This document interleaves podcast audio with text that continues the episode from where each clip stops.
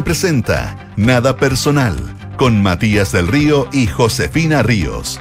Auspicio de Betterfly, Zurich, Global Investing APB y Universidad Andrés Bello, acreditada por seis años.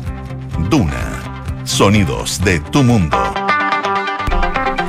Buenas tardes, 7 de la tarde, un minuto, jueves 24. No, no jueves, martes. martes, ya, todo de nuevo. 7 de la tarde, un minuto, martes 24 de octubre de 2023. Bienvenidos a Nada Personal. ¿Cómo estás, Enrique Javier Yavar? Bien, seguro de que no soy Matías del Río. No, yo también, seguro Sí. que no eres Matías del Río. Eso es la única seguridad no que tengo tendría, de no tengo ninguna confusión al respecto. Qué Tú bueno. sí, estás como con No, doble personalidad es que o algo la- así. La presentación decía Matías del Río y Josefina Río. Ah, ay, por eso yo me confundí de día. claro. Sí, porque el jueves, me, el jueves me toca con Matías. Exacto. Eso es, po, por eso ¿Tú es. crees? ¿Tienes fe? Eh, bueno, dependerá de los maleteros, pero no de los maleteros maleteros, de los señores que suben y bajan las maletas. Los que en- trabajan en las mangas del. Claro, claro. esa, no esa el otro tipo de maleteros. No los maleteros, o quizás también, no sé. Sí, pues de ellos depende. Matías que está ahí como en el limbo. ¿Pudiste hablar con él? Estaba hablando como bien intermitentemente. Ya. Yo creo que yo- no le vino tan mal No, no, no, no. Yo no sé, yo, yo no yo no emito juicios, tú sabes. No, yo, Eh, pero mm, sigue allá, sigue en Buenos sigue Aires. allá, sigue allá. Según tengo entendido, sigue allá. La Ya. gracia de Matías es que últimamente está muy conocido allá. Sí, no, y además es bilingüe, tú sabes que habla Sí, po, chileno y y habla argentino. argentino, entonces se, se, se expresa se da a entender muy bien. Entonces allá. yo he tenido reportes de algunos auditores Ah, ya. que lo, lo han visto ahí en, la- en las Ah, callecitas de Buenos ¿qué Aires. Bueno, lo han visto ahí haciendo su labor periodística, lo han visto Ya. caminando, pero, pero claro, eh, es una presencia... O sea, es verdad que está allá, digamos. O sea, una presencia que, que no pasó desapercibida ya en las elecciones argentinas. Quizás se queda hasta la segunda vuelta. Probablemente, ¿ah? O sea, mira, te digo la verdad, Ah. aprovechemos que no nos está escuchando. Ya, Si yo no leía la noticia de que los maleteros estaban en huelga, no le creía. es verdad, Sí. es verdad O sea, eso. Eso. un plan- Era como curioso, pero Sí. bueno, así son las cosas. Sí, pues, Ah. así son las cosas. Así que bueno, ¿qué tal tu día? Mi día, bien, bien, Bien. mi día, fíjate. No, di la verdad. Fue bueno mi día, comparado con los que llevaba. Ah, ya. Tengo, recuperé mi. Es que no sé si la. Bueno, me, me robaron. Fui víctima de un robo de, de mi billetera. Entonces tuve que hacer todas esas diligencias, pero ya tengo todo. Todo, todo, todo, todo. O sea, me falta ir a buscar el carnet, pero ya está listo. Ya.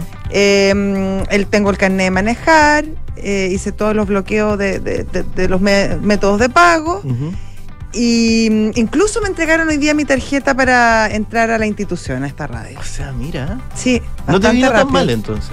No, no tan bien tampoco. No, Imagínate la igual- lata hacer todo eso. Sí, pero renovaste todos los, los documentos. No, pero es todo igual, las mismas fotos.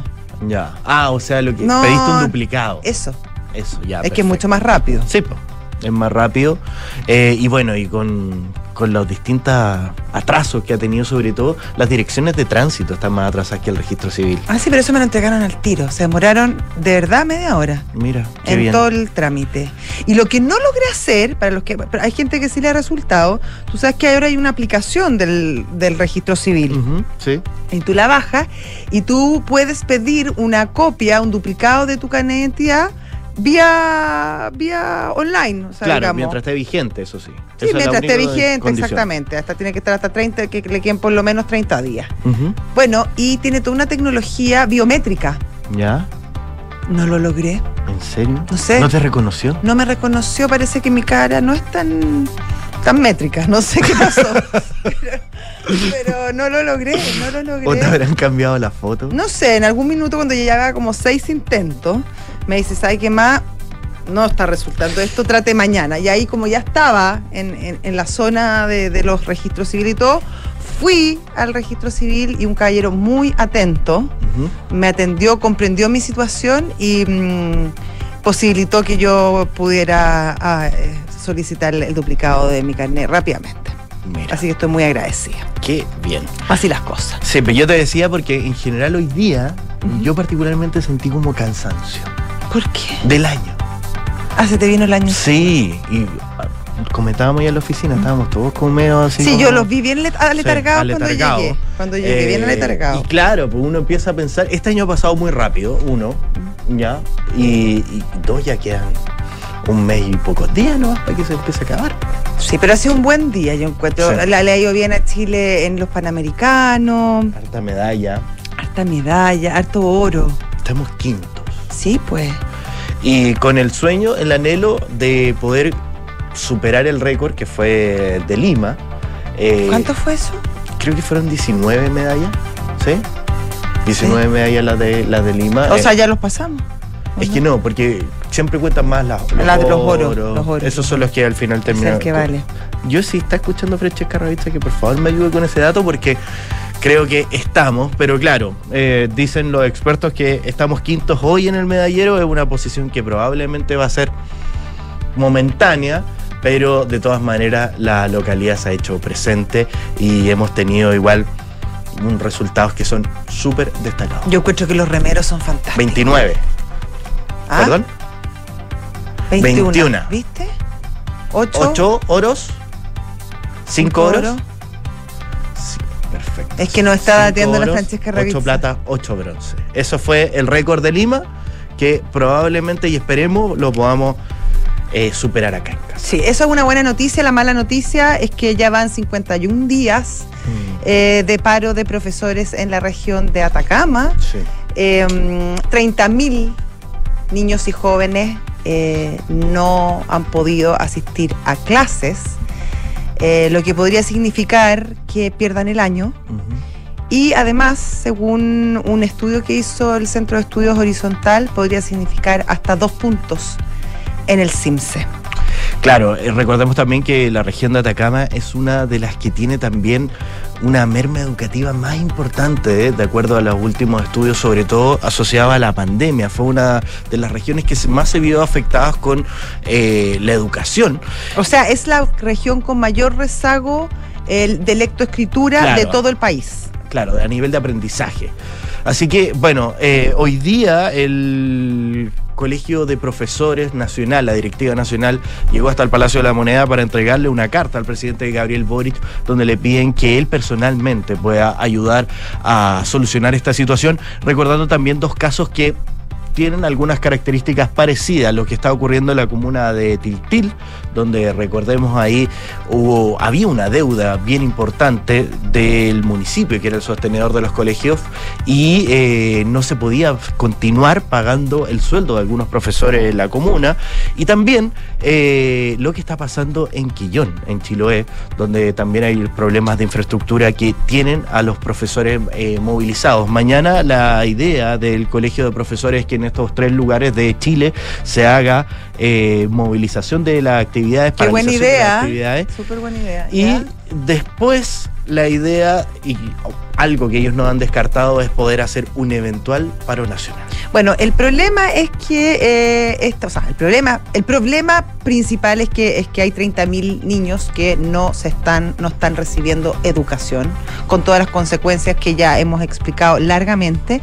Pero además, eh, en una situación que ya se hace bastante incom- com- incomprensible, porque eh, el gobierno, en conjunto con bastantes empresas privadas, ya llegaron a un acuerdo y hicieron una oferta formal a- al Colegio de Profesores de Atacama y al, y al SLEP. eh, que es la, la, la- la- organización, la institución que se hace cargo de la educación en, esa, en la zona, en cada zona, eh, donde hay muchos trabajos que ya van a, han comenzado, otros que van a comenzar el 31 de octubre y otros a más tardar el 6 de noviembre. Eh, eso ya está acordado, ya están comprometidas las platas, ya están dando. Hay un, hay un compromiso serio por parte tanto del Ministerio de Educación como de, de estas empresas privadas que son, por ejemplo, las mineras Candelaria, Carola, Cacerona, Pucobre, King Cross, Codelco. Incluso la Universidad de Atacama está, está prestando ayuda pedagógica, que también era una de las cosas que solicitaban los profesores, todo eso ya están dando. Sin embargo, los profesores se mantienen firmes y dicen que no van a hacer clases hasta que ellos vean que empiezan los trabajos. Entonces uno dice, ¿hasta cuándo? Sí, po. O Y- sea, ya, párala. Y sobre todo cuando autoridades en el reporteo, hemos conversado con hartas personas Sí. acá en la radio sobre este tema, muchos decían, llegaban las empresas a, a los establecimientos y no les abría nadie, no los dejaban entrar. Entonces, claro, hay un, un problema de infraestructura que todo el mundo reconoce. En conversación con Radio Duna, el ministro Cataldo reconocía que había un problema de infraestructura, que había que darles condiciones dignas, tanto a profesores, a la comunidad educativa en general, para que pudieran volver a retomar sus actividades. Pero el problema es que no estaban dejando que las empresas entraran a poder hacer los trabajos. Hay problemas de distintos tipos, no son todas las escuelas que tienen problemas de infraestructura. Son 42 de 60. Claro, eh, pero son las 60 que están con las actividades paralizadas ya más de 51 días.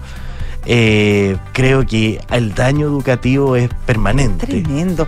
Yo encuentro que utilizar a, lo- a los niños eh, y a los jóvenes, eh, violando su derecho humano a la educación, para presionar y sobre todo para porque parece que también hay razones políticas, hay una, hay una campaña, hay una elección del Colegio de Profesores que, que está a puertas, eh, es, es inmoral. A mí me parece inmoral que se utilicen eh, a los niños Mm. eh, para presiones y para motivaciones políticas en este momento. Son 51 días, es mucho, es demasiado. Y es demasiado el costo que les va a significar a, a esos niños, a sus familias, a sus entornos, eh, al futuro Sí. de, de estos jóvenes que, que van a solo, va- solo van a ver aumentar la brecha eh, con, los, co- con otros colegios públicos y sobre todo con los colegios particulares y, y los colegios subvencionados. Bueno, se estudiaba, como decías tú, ver la posibilidad de, de cerrar el año escolar para. Pero eso ya para fue estos niños. descartado, Claro.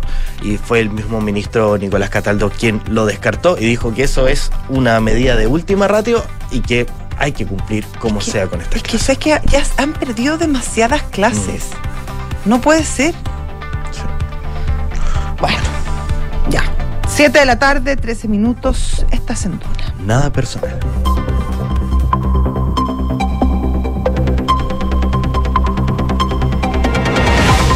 Ahora en tu En mi rol Por- de. en tu rol de lector de titular, titulares. esto como de ser polifuncional, ¿eh? Ah, bonito. ¿Ah? En esta radio. Bueno, todo. sí. Todo. ya, vamos con los titulares. Los diputados de la bancada de la UDI que integra la Comisión de Educación de la Cámara Baja, Sergio Bobadilla y Eduardo Cornejo, anunciaron que recurrirán al Fondo de las Naciones Unidas para la Infancia UNICEF y a la Defensoría de la Niñez a raíz del extenso paro de los profesores de la región de Atacama, lo que ha provocado que alrededor de 30.000 estudiantes se encuentren sin poder asistir a clases en la zona. El objetivo de esto sería que las organizaciones tomen conocimiento de la situación y para que estudien posibles acciones en contra de las autoridades que sean responsables. Tras meses de discusión, Anuar Quesille Vera logró los votos necesarios en el Senado para transformarse en el próximo defensor de la niñez, cargo que está vacante desde fines de mayo de este año. Recordemos que en dos oportunidades el Senado descartó a postulantes por no alcanzar los dos tercios necesarios. Primero fue Rosario Martínez y después Blanquita Honorato. Luego de meses de negociaciones, Quesille logró el consenso entre los parlamentarios. Israel pide la dimisión del secretario general de Naciones Unidas por asegurar que los ataques de Hamas no surgen de la nada. En tanto, el ministro de Relaciones Exteriores palestino acusó a la comunidad internacional de tener un doble rasero ante la matanza deliberada en Gaza.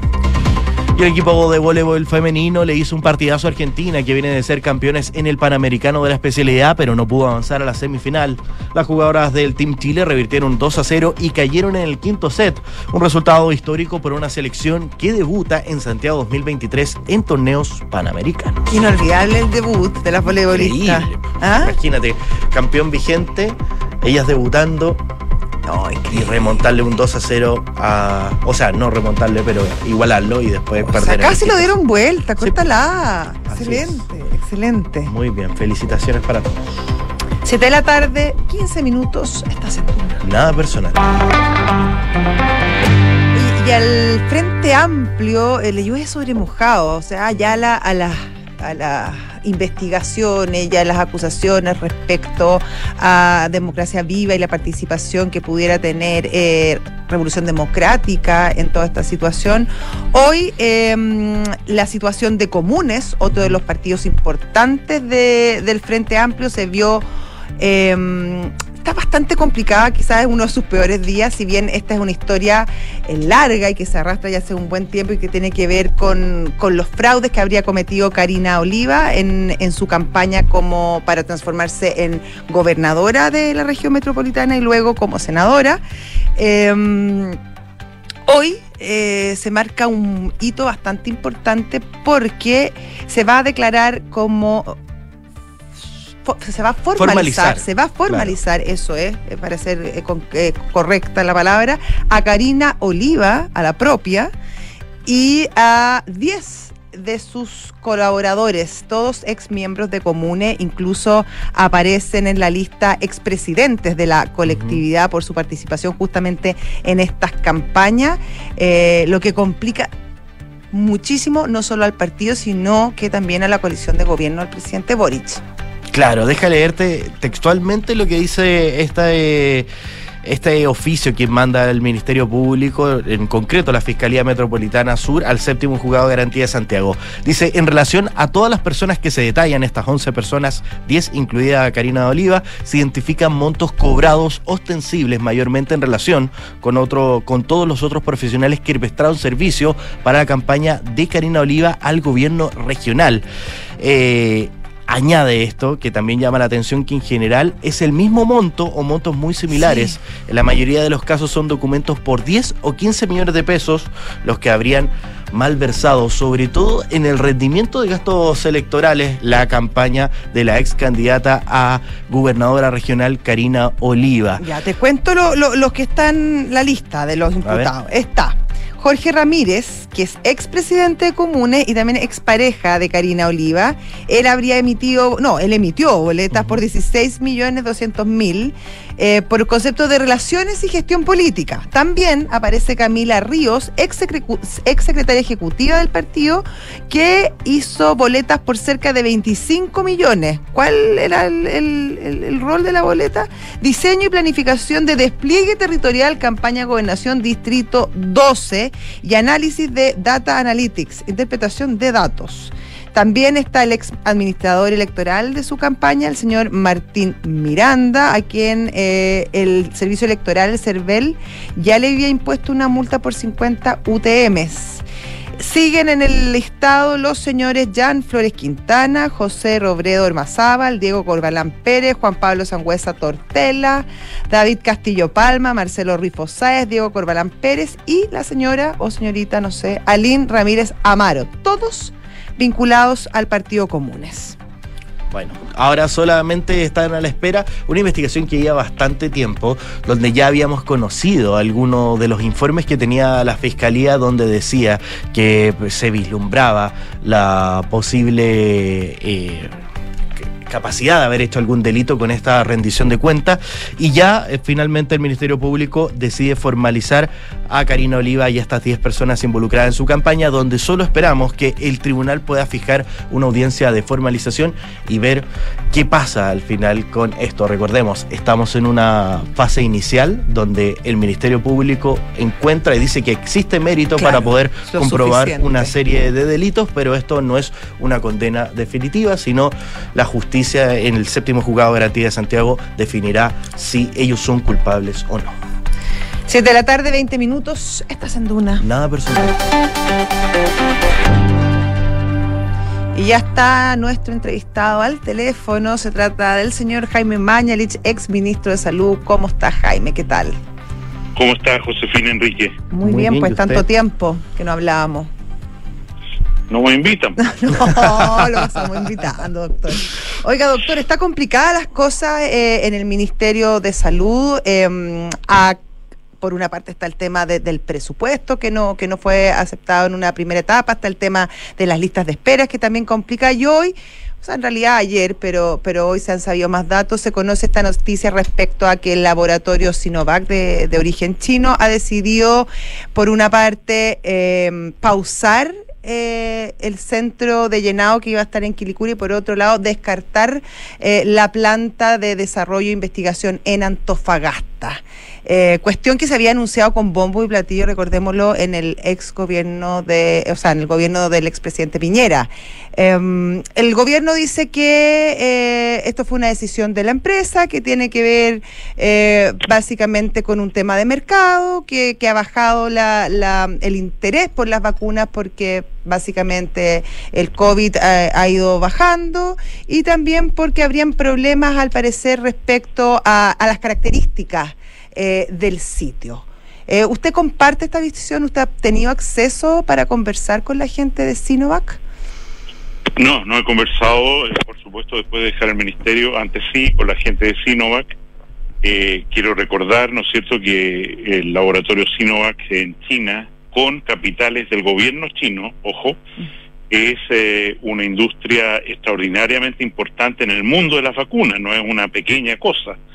Ellos, a ellos les comprábamos antes del COVID múltiples vacunas, sobre todo de hepatitis y de eh, influenza, todos los años. Eh, y una de las razones por las cuales el laboratorio Sinovac fue elegido por Chile como uno de los cuatro laboratorios en los cuales depositar dinero, confianza, para generar una vacuna para el COVID, fue precisamente esa larga relación de confianza mutua y de responsabilidad. Eh, en ese contexto, efectivamente, la experiencia que se tuvo con eh, la vacuna de COVID, que fue tan impresionante para Chile, ¿no es cierto? Uh -huh. eh, se calcula por autoridades académicas internacionales, no por gente del gobierno o, o de Chile, que las vacunas en Chile salvaron a 140 mil personas de fallecer por COVID eh, que es una de las notas más altas en el mundo en, en comparación a la, a la, población total, por supuesto. Uh -huh. eh, y en ese contexto eh, se desarrolló con este laboratorio viajes para allá, viajes para acá, una relación de confianza.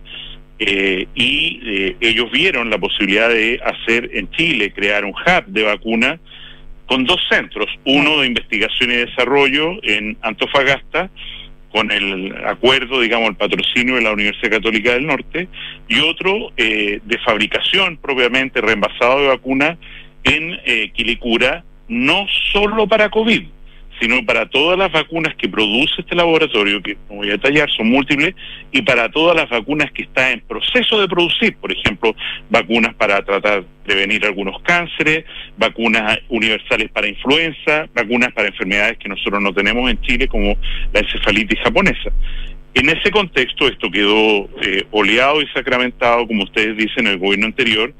Sin embargo, eh, cuando el laboratorio presentó eh, algunos requerimientos adicionales, como por ejemplo el terreno que había considerado bienes nacionales de Antofagasta como no apropiado y que por favor se cambiara a otro, y el terreno de Quilicura, donde que está al lado de un basurero clandestino gigantesco, sí. eh, ellos consideraron que no podían instalar un laboratorio de vacunas para producir vacunas con ambiente de esterilidad y todo eso que se requiere eh, en ese lugar y a pesar de las múltiples reuniones que se tuvo con el Ministerio de Economía, no se eh, abordó esta situación y en definitiva esta posibilidad de transformar a Chile en el polo de fabricación de vacunas para este laboratorio y para investigación para toda Latinoamérica, no es uh -huh. para un mercado pequeño. Todos sabíamos, por supuesto, que el requerimiento de vacunas para COVID iba a disminuir, no sabemos si va a volver, pero el requerimiento iba a disminuir, pero estamos hablando de un conjunto de vacunas mucho más allá de eh, las vacunas de COVID que ellos han desarrollado y que siguen desarrollando para las nuevas cepas. Jaime. Y en ese sentido, esta es una comedia de equivocaciones en la cual eh, no se está reconociendo con humildad la verdad. Y es que no hay posibilidad que Sinovac ponga para toda la Latinoamérica una fábrica de vacunas, una en Chile, otra en otro país, sino que ya decidieron instalarla en Colombia. Claro. Ahora, eh, por lo que por lo que ha ido revelando las distintas autoridades de, del gobierno, hay ciertos hechos como por ejemplo que lo- los terrenos fueron ax- fueron asignados durante el gobierno de Sebastián Piñera, no no en esta administración por un lado y por otro lado que al parecer eh, Josefina, ¿Mm? Josefina, estos No, son pero- temas de Estado. no, yo sé por eso, pero o sea, estoy- sí, cuando un gobierno dice, mire, eh, voy a construir un hospital y queda eh, eh, eh, echado adelante el siguiente gobierno, como tema de Estado, tiene que seguir adelante. ¿Qué es esta conversación que plantea ahora el ministro eh, de Economía, que dice, mire, es que el mercado mi- raramente no se consideró que se iba a empequeñecer. ¿De qué estamos hablando? Mm. O que en realidad el terreno fue asignado, y dice él hoy día, yo nunca conversé de esta materia, pero si para eso está, para conversar en temas que son de interés para el Estado de Chile y para los chilenos.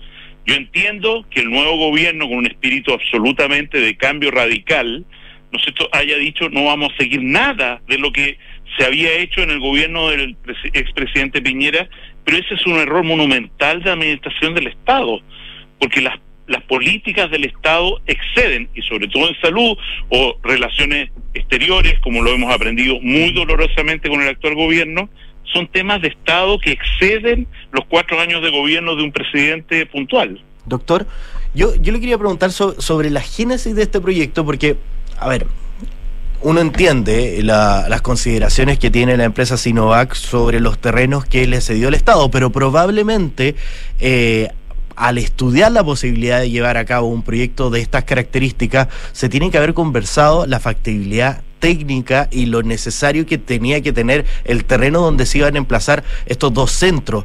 Sobre todo viendo para atrás, recordemos que fue eh, en esa época el ministro Julio Isamit de Bienes Nacionales quien dispuso ambos terrenos y habían varios ministerios que estaban trabajando en poder llevar este acuerdo adelante. ¿Cómo fue eso que le planteó inicialmente Sinovac? Porque parece raro decir como nos pasaron un terreno pero no tenía agua y supongo que para hacer vacunas o para hacer desarrollo el agua es fundamental. O sea, yo, yo creo eh, que la situación es extraordinariamente clara. El ministro se pidió eh, por un consorcio de universidades que este centro de investigación estuviera en Antofagasta, cosa que yo nunca compartí. Yo siempre pensé que este centro de investigación y desarrollo debería estar en la región metropolitana de todas maneras, pero ya, por razones de consideración a, a la- a las regiones, se dijo, vamos a hacerlo en Antofagasta, y el ministro Isamit dijo, yo dispongo de este terreno, que es propiedad del Estado, ¿no es cierto?, y lo pongo a disposición. Vinieron ellos, nos evaluaron, dijeron, no nos parece un terreno más adecuado, quisiéramos otro, y ahí aparece la tarea de seguir adelante buscando otro terreno. De hecho, el ministro eh, de Economía actual dice que respecto al centro de producción de vacunas de Quilicura, él en este momento está buscando otro terreno para tratar de seguir adelante con ese proyecto, cosa que por supuesto está completamente muerta. Pero él dice que está eh, activo, buscando un terreno alternativo, dado que el terreno de Quilicura ofrecido por el municipio de Quilicura no cumplía las condiciones, como usted dice, mínimas. Yo pienso que hemos perdido una oportunidad monumental de eh, generar para Chile un centro de investigación y desarrollo y producción de vacunas para el presente y para el futuro, que nos hacía mucho más independientes, que le daba posibilidades a nuestros científicos de investigar, desarrollar, etcétera. Eh, y en ese contexto yo creo que lo único que corresponde decir respecto a este tema es que es una completa desgracia y un desatino que hayamos dejado pasar esta oportunidad. Jaime, ¿esto se produce por desidia por parte del gobierno? Desidia la palabra exacta. Desidia, más que a lo mejor una falta de convencimiento, quizás una...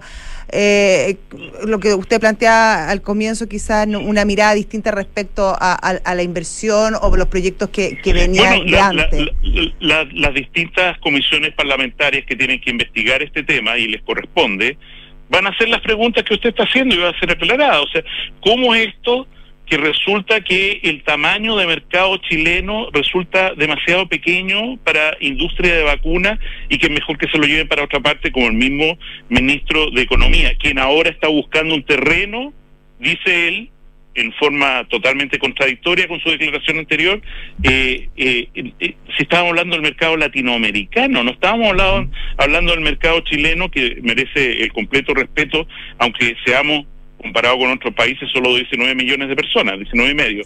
Y segundo, aparece el mismo ministro diciendo, mire, desde el punto de vista de la salud pública, el ministro de Economía, mm. desde el punto de vista de la salud pública, no es una buena idea. ¿Cuándo se discutió eso? ¿Cuándo se discutió que no era una buena idea desde el punto de vista de la salud pública en Chile no instalar eh, una un, centro de vacunas. ¿Dónde se discutió? Claro, no, se sabe, pero Jaime, lo que ellos dicen es que de alguna manera también eh, Sinovac eh, le estaba exigiendo cierto número de compras garantizadas y que quizás esa era uno de los temas que ellos consideraban que a lo mejor no era tan beneficioso o le restaba libertad, independencia al, al, al, al gobierno para sus compras, quizás. Josefina, que pongan eh, eh, a disposición del Parlamento los estudios que hicieron el, el gobierno para decir, mire, por esta razón no lo habían comunicado hasta ahora. Esto apareció entre gallo y medianoche, que resulta que era una mala idea desde el punto de vista de salud pública y que era una mala idea desde el punto de vista de financiamiento. A pesar de eso, se está buscando un terreno para, o sea, son solo contradicciones que reflejan una falta de voluntad por fortalecer la salud pública en Chile que es muy penosa.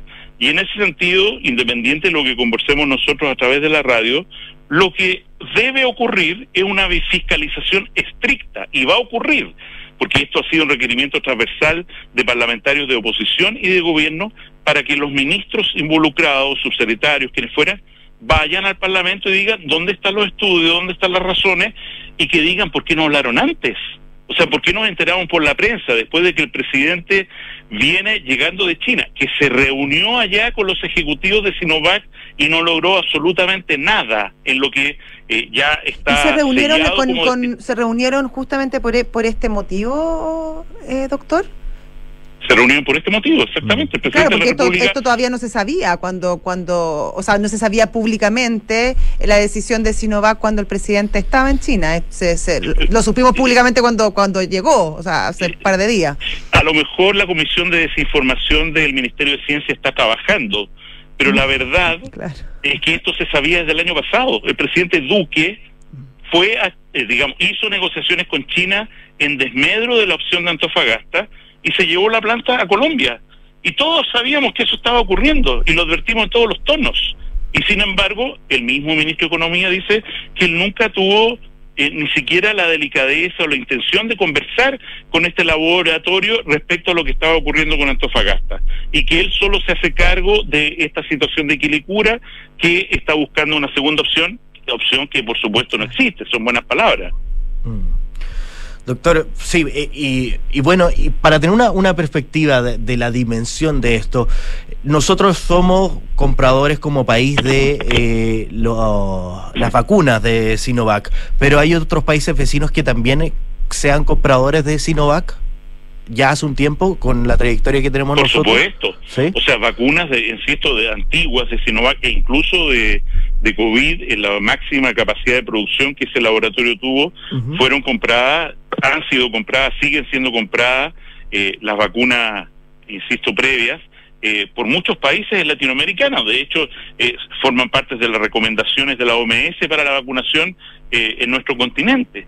Y, y en ese sentido, es, digamos, tener la posibilidad de un laboratorio, recordando además que las vacunas fueron inventadas en China en el siglo XI, o sea, estamos dando una vuelta de historia diez siglos después para decir quienes inventaron las vacunas y quienes tienen hoy día fábricas muy importantes en el contexto mundial para todo tipo de enfermedades, en realidad no nos interesa que estén en Chile.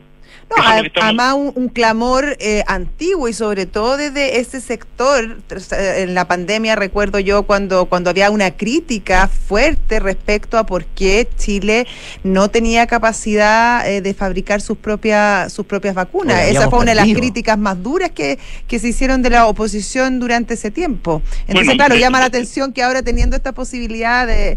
se, desvanezca. de las múltiples eh, críticas mm. que, le que llevaron a, precisamente a dos grandes críticos a la posición de ministro de Estado en este país a través de la propaganda que hicieron con estas críticas eh, venenosas.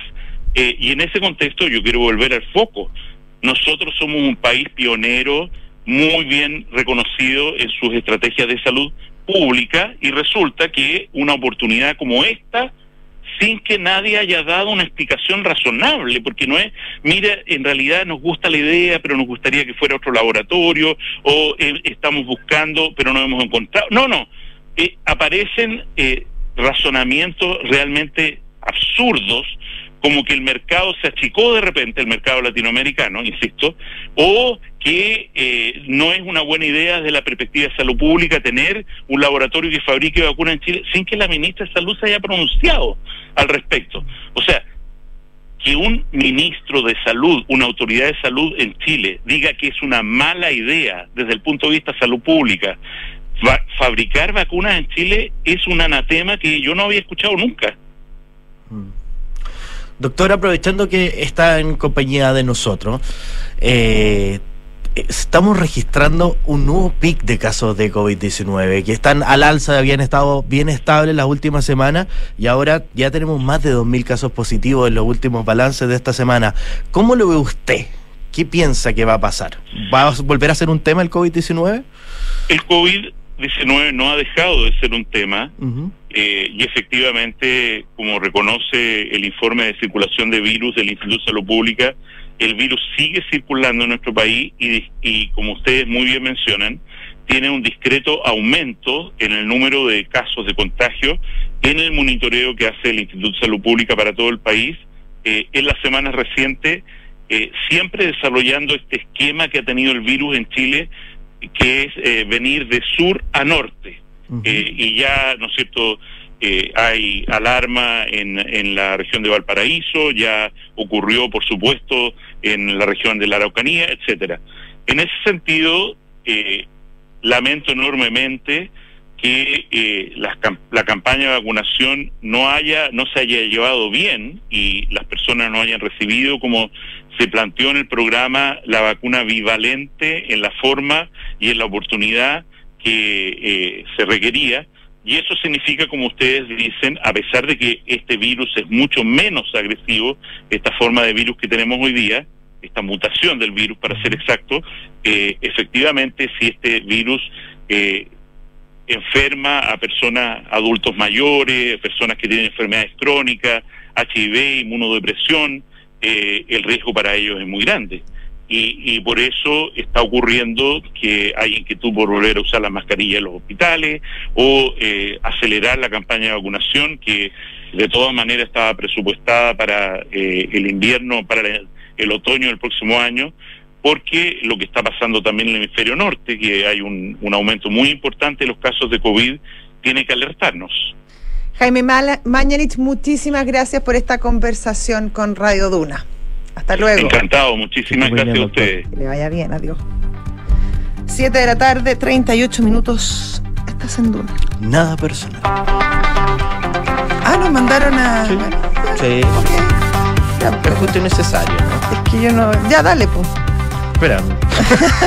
que no, no, esta cosa. Ya, yo parto, yo parto. ¿Te gustaría aumentar el compromiso de tus colaboradores conectando con sus diversas necesidades e intereses? En Betterfly, tus colaboradores eligen sus beneficios. ¿Y estás pensando, José, en asegurar tu vehículo? Si contratas el seguro de auto Zurich entre el 10, el 10 perdón, y el 31 de octubre, estarás participando por un viaje a Miami para dos personas. Conoce más y contrátalo en zurich.cl. Universidad Andrés Bello acredita en Chile a nivel de excelencia por seis años y en Estados Unidos por el máximo periodo, invita a su simulador de becas, becas hasta un 100% en arancel y matrícula en www.unav.cl. Vamos a una pausa y ya volvemos con más Nada Personal en Radio Dura. La inteligencia artificial está transformando el mercado laboral y generando una fuerte demanda por especialistas en esta tecnología. Gigantes de la industria tecnológica ofrecen sueldos de cientos de miles de dólares al año a estos expertos. El caso más notable es Netflix, que ofrece 900 mil dólares anuales a un gerente de contenido, experto en inteligencia artificial. Conoce cómo desarrollar nuevas habilidades y potenciar a los colaboradores de tu organización con Betterfly y el máster en Dirección de Personas y Organizaciones de la Universidad Adolfo Ibáñez. Para las curvas del camino, en Zurich tenemos diferentes seguros de auto que se adaptan a ti y tus necesidades. ¿Y si necesito contratar un seguro que tenga asistencias? ¿Y si busco planes a la medida de mi vehículo? Sí a todo. En Zurich protegemos tu vehículo con seguros de auto que se adaptan a ti. Además, si contratas desde el 10 al 31 de octubre, participas por un viaje a Miami para dos personas. La compañía que asume el riesgo es Zurich Chile Seguros Generales S.A. Válida solo para las pólizas adheridas a la oferta y contratadas entre los días 10 de octubre de 2023 al 31 de octubre de 2023. Participan en el sorteo aquellos quienes cumplan términos y condiciones contenidos en la fase de la oferta. Requisitos de asegurabilidad, limitaciones, exclusiones y detalles de condiciones en base del concurso en www.zurich.cl. Ingeniería Civil Informática en Universidad Andrés Bello. Acreditada internacionalmente, capaz de generar productos tecnológicos para organizaciones donde el factor diferenciador es el uso de inteligencia artificial. Sello formativo en transformación digital, innovación y emprendimiento. A partir del tercer año tendrás la posibilidad de participar en proyectos con organizaciones reales para combinar una contribución a la sociedad con la puesta en práctica de los conocimientos adquiridos. Ingeniería Civil Informática de la Universidad Andrés Bello. Ahora en Campus Casona de las Condes. Nuestros usuarios podrían llenar nueve veces el Estadio Nacional. Talana es la plataforma de recursos humanos más descargada y mejor valorada de Chile, con más de 5.500 clientes y más de 400.000 usuarios. Con Talana, gestiona vacaciones, firma documentos a distancia, administra la asistencia de tus colaboradores y mucho más desde una sola plataforma de recursos humanos. Conoce más en talana.com.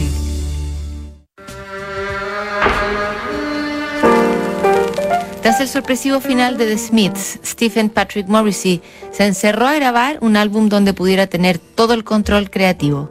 Viva Hate un disco de emancipación de su ex banda y también el punto de partida de una carrera que ha mezclado éxitos y polémicas en partes iguales. Esta es la historia que te contaremos hoy desde las ocho y media en un nuevo capítulo de Sintonía Crónica Debut en Duna 89.7.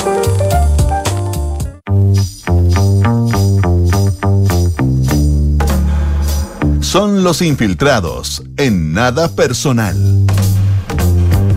Y ya está con nosotras nuestra infiltrada de hoy, Mariana Marusic. ¿Cómo estás tú? Muy bien, muchas gracias. Gracias, Mariana. ¿Ah? Que me encanta, me pone tan feliz cuando viene la Mariana. Sí. Me Igual soy muy feliz en este espacio. hoy. Ya, oye, vamos a hablar de, de constitución, vamos a hablar de contribuciones y de cómo finalmente quedó este artículo que probablemente es uno de los más polémicos que trae esta propuesta. Precisamente ayer se votaron probablemente algunos de los nudos más eh, difíciles de resolver en el Pleno del Consejo Constitucional eh, y visaron finalmente varios artículos que, como tú bien dices, habían sido polémicos. Uno de esos es la exención del pago de contribuciones para la primera vivienda, donde el Pleno del Consejo finalmente le dio el visto bueno a un texto que lo que hace es precisamente, como regla general, eh, eximir del pago de contribuciones a todas las personas que tengan su primera vivienda, pero también pone una excepción dice que en realidad el legislador, si así lo quiere, puede eh, exhi- o sea, puede establecer que sí paguen contribuciones las personas que tengan un, eh, una vivienda de alto avalúo fiscal que hay que definir qué Claro, es un que es alto, alto avalúo, avalúo fiscal, fiscal. y que eso, pero no solo eso, sino que conjuntamente sean personas que tengan, o sea, tampoco dicen altos ingresos, pero a eso apunta la norma ¿Y cómo lo dice? dice que básicamente el legislador va a tener que ver, eh, mira, lo tengo justamente Pero por es como hacer un marco normativo, Es, básicamente. que es como una ley, pero Claro. bueno, pero que, que a mí me interesa saber cómo quedó. Mira, dice, las excepciones legales a esta exención solo podrán fundarse en forma conjunta en el alto avalúo fiscal de la vivienda principal y los ingresos del contribuyente y su familia. O sea, es por ejemplo, si tú tienes una casa cara, con alto avalúo fiscal, muy rica, etcétera, pero eres un viejito, que ya no, ya no ganas tanta plata y que lo que uno que tiene es tu casa, ese, por ejemplo, se za- zafaría. Ese zafa, sí. Ese Pero- zafa. pero eso ya Pero si tú vives en una regia casa y eres un joven profesional exitoso, no zafa. No zafa, claro. Eso, eso sería más o menos, pero, pero claro, hay que definir qué es un alto avalúo fiscal y de qué nivel de ingresos estamos hablando también. Claro. Y ahí, por ejemplo, bueno, yo no lo entendí tan así tampoco. ¿Cómo lo ¿Cómo lo entendiste? Porque claro, dice, ya, ok, que la gente no- por per seculam per secularum, la gente con una vivienda no paga contribuciones. Ya. Pero el legislador va a decidir si es que la casa por su alto valor fiscal. Es como si tuviera dos. No, claro. No, la casa por su alto valor fiscal va a pagar contribuciones dependiendo de los ingresos de la persona. Ya, Y pues, entendimos lo mismo. Eso. Ya, distinto. Ya, Ya, pues, ¿y pero por ejemplo, ¿qué pasa, por ejemplo, si yo tengo una casa de no. No, tú vayas a pagar contribuciones de todas Espérate, maneras. de no, de no un valor fiscal muy grande. Pero tengo otras propiedades que no tienen eh, giro habitacional y, por ejemplo, son locales comerciales o cosas así. ¿Pago o no pago contribuciones? Depende de tu nivel de ingreso en ese caso, ¿no?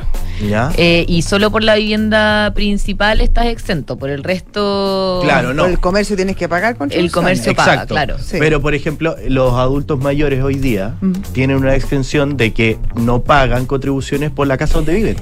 Sí. No, O sea- hay, hay una exención para eso, que existe el día de hoy, la constitución vigente. Hoy día, la ¿Es verdad la es que... constitución vigente? Sí, sí, sí.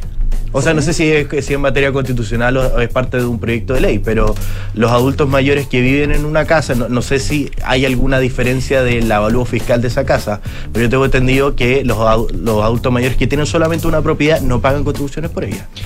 Hoy, bueno, hoy la verdad es que es la menor parte de la población la que paga contribuciones, o sea, de las propiedades habitacionales que hay en el país, 4,3 millones están exentas, eso es el 77% de las propiedades, y 1,3 millones, que son casi 23%, están afectas.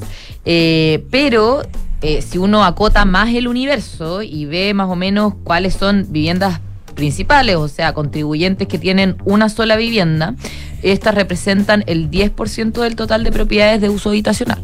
O sea, la verdad es que esto afecta, claro, al 10% de, de, de, de las propiedades, digamos, del país, si uno hace cifra a grandes rasgos igual, o claro. sea, hay que ver el detalle después. Y la recaudación por el pago de contribu- contribuciones alcanzó por esas viviendas, que son el 10%, 140 mil millones de pesos en el primer semestre. Eh, ¿Y eso equivale más o menos? ¿Tienes el monto? Si no, no. Eh, respecto a cuánto equivale del Fondo Común Municipal.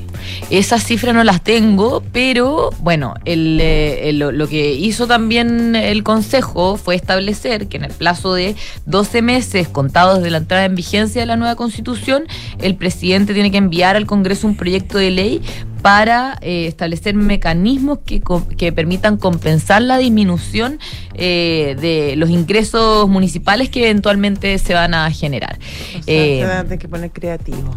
Claro, y yo hablaba con el consejero que fue y, eh, de los impulsores justamente de esta iniciativa, el, el consejero Jorge Osandón del Partido Republicano, que él es abogado tributarista, y él lo que decía era básicamente que ellos quisieron establecer eh, eh, esta, esta norma en la en la nueva constitución porque dice que por un lado hay una constitución que busca garantizar el derecho a la vivienda, pero por otro lado hay un Estado que a través de los impuestos podría afectar directamente ese derecho, porque si tú dejas de pagar las contribuciones, dice él, porque estás con problemas económicos, te pueden llegar a rematar la casa.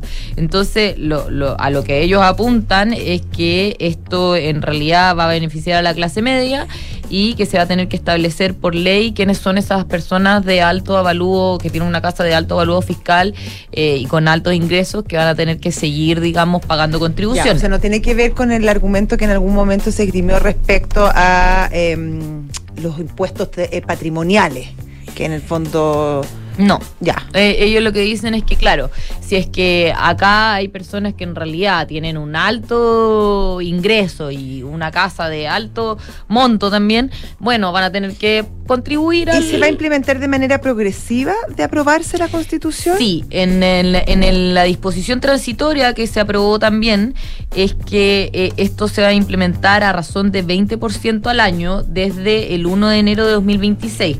O sea, a partir de ese año te van a descontar un 20% de lo que tú deberías pagar en contribuciones hasta llegar al, eh, quinto año, digamos, a que ya no tengas que pagar eh, eh, nada. Esa, esa es la idea que ellos, ellos, o sea, que ellos aprobaron en el Consejo Constitucional y que a nivel de los expertos nos gusta mucho en general porque, bueno, también eh, la gran mayoría piensa que esto en realidad no debería establecerse mediante la Constitución, sino que debería ser eh, producto de una materia de ley que se analice en profundidad, digamos, porque hoy, claro, se recauda bastante eh, por, eh, por este concepto. Entonces, bueno, ahí, ahí, ahí ha estado el debate y justamente como tú decías, ha sido una de las normas más polémicas probablemente. Y, y claro, otra de las razones que, que daba el consejero cuando, cuando hablé es que decía, claro, una persona se puede comprar una vivienda y producto de que, no sé, creció la comuna y, y empezó a, te- a tener que pagar contribuciones más caras eh, por cosas ajenas a, a- a esa persona, digamos, y quizás Claro, ya no le alcanza. su casa, su casa también se le valorizó. Claro, la casa también O se sea, valoriza. si claro, la el argumento vender. es para lado y lado, porque claro, sí, eh, eh, ahora tengo que pagar más contribuciones, sí, pero porque tu casa vale más. Claro, la verdad es que sí, desde el punto de vista de los economistas, eh, hay algunos que lo apoyan esto, pero son pocos.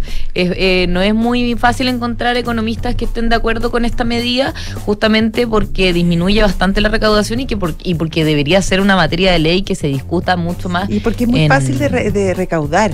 Eh, Y, las claro, contribuciones. Es un sí. impuesto que es muy fácil de recaudar, es muy, es muy eficiente en ese sentido, en comparación con otro tipo de impuestos. Claro, porque a lo que ellos apuntan es que sería regresivo quitarlo porque al final justamente, bueno, lo paga el 10% de la población que teóricamente debería ser la de mayores ingresos porque tiene viviendas también de, de mayores montos, ¿no?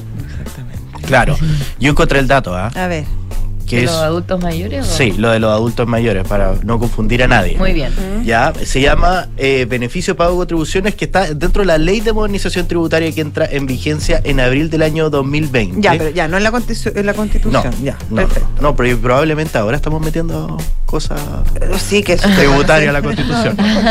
Bueno. claro, Sí, no es muy una usual. novedad, claro. Sí, no es muy usual. Pero dice, en el marco de la ley de modernización tributaria se exime el pago de contribuciones de bienes raíces a adultos mayores si su ingreso equivale a unos 669 mil pesos mensuales y reduce las contribuciones en 50% si los ingresos son de un monto cercano al 1 eh, un millón y medio de pesos mensuales.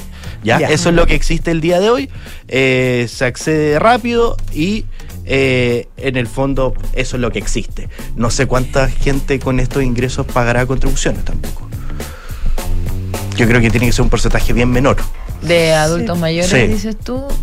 No, no tengo ese yo dato. Porque de hecho también dice que el avalúo fiscal de la vivienda tiene que ser inferior a 133 millones de pesos.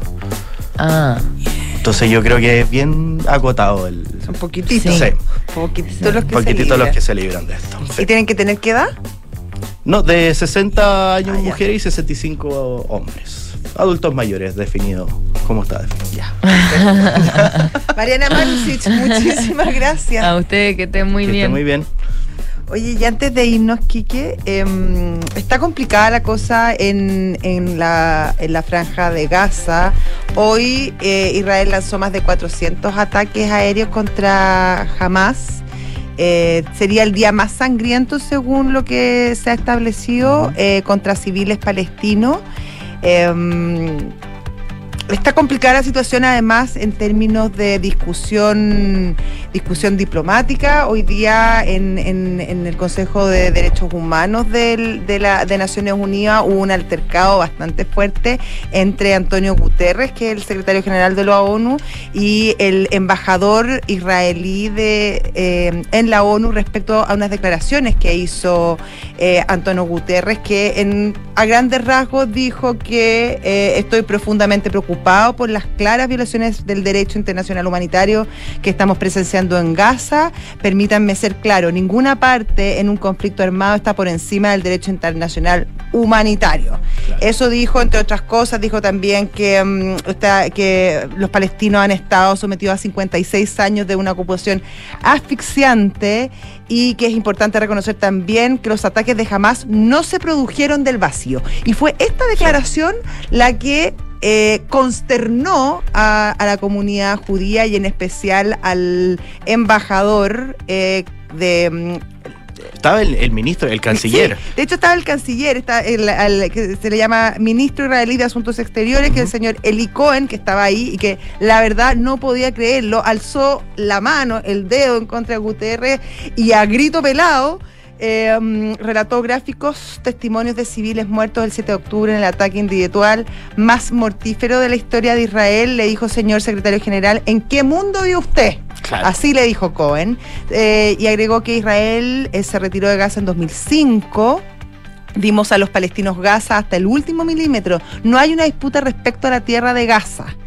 Eh, así que bueno, eh, está que arde la situación, está muy, muy complicada eh, en términos bélicos, eh, pero también en las posturas diplomáticas que, estamos viendo en estos momentos. Claro, estaba presente también. Este era un foro de Naciones Unidas que hicieron para específicamente tratar el tema de las tensiones en Medio Oriente y donde estaba también el ministro de Relaciones Exteriores de la Autoridad Palestina, Riyad al-Maliki, quien denunció que la ofensiva israelí sobre la franja de Gaza y llamó a poner fin a la matanza que se está cometiendo contra el pueblo palestino, diciendo que esto es una masacre que se considera deliberada y salvaje y acusó a la comunidad internacional de mantener un doble rasero en este tema y criticó la inacción del Consejo de Seguridad, algo que dijo es un asunto imperdonable. O sea, no hay nadie contento y solo, solo vemos cada día un ambiente más tenso. Mm.